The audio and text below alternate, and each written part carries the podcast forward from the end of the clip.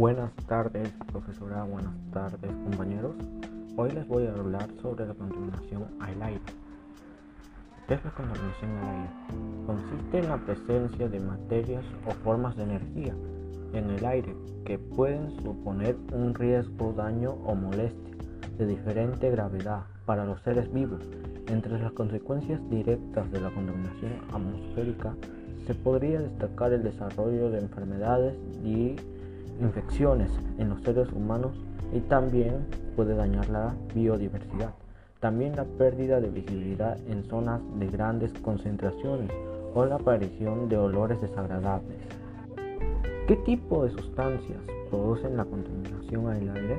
La contaminación atmosférica o al aire, como lo conozcan, se presenta en diferentes sustancias que se derivan fundamentalmente en cinco focos de actividades humanas la concentración de estas sustancias químicas es altamente nociva para la salud del ser humano y de los animales y también para la biodiversidad. ¿Cuáles son las sustancias?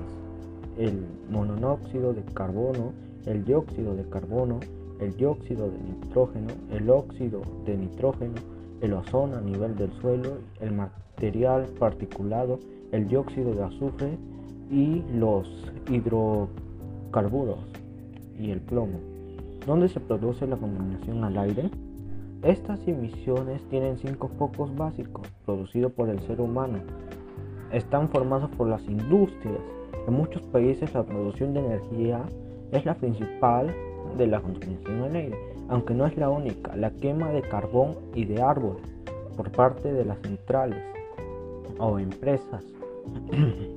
en dos, de las fuertes emisiones más frecuentes y nocivas en todo el mundo. De la misma manera, aunque una menor medida de comparación con las anteriores, son los procesos industriales y el uso de solventes e industrias químicas que contribuyen a la contaminación del aire y el calentamiento global.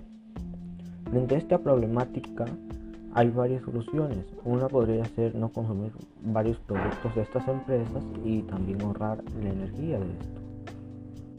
En esto también se puede aplicar las fuentes renovables de energía. Con ello se contribuye a que las actividades industriales logren una producción de energía limpia, donde no haya mucha infección y contaminación a la tierra. Una mayor eficiencia energética y una radiación de los efectos contaminantes, o sea que se pueda reducir el uso de estos materiales y también que se ahorre y que la tierra esté un poco más limpia.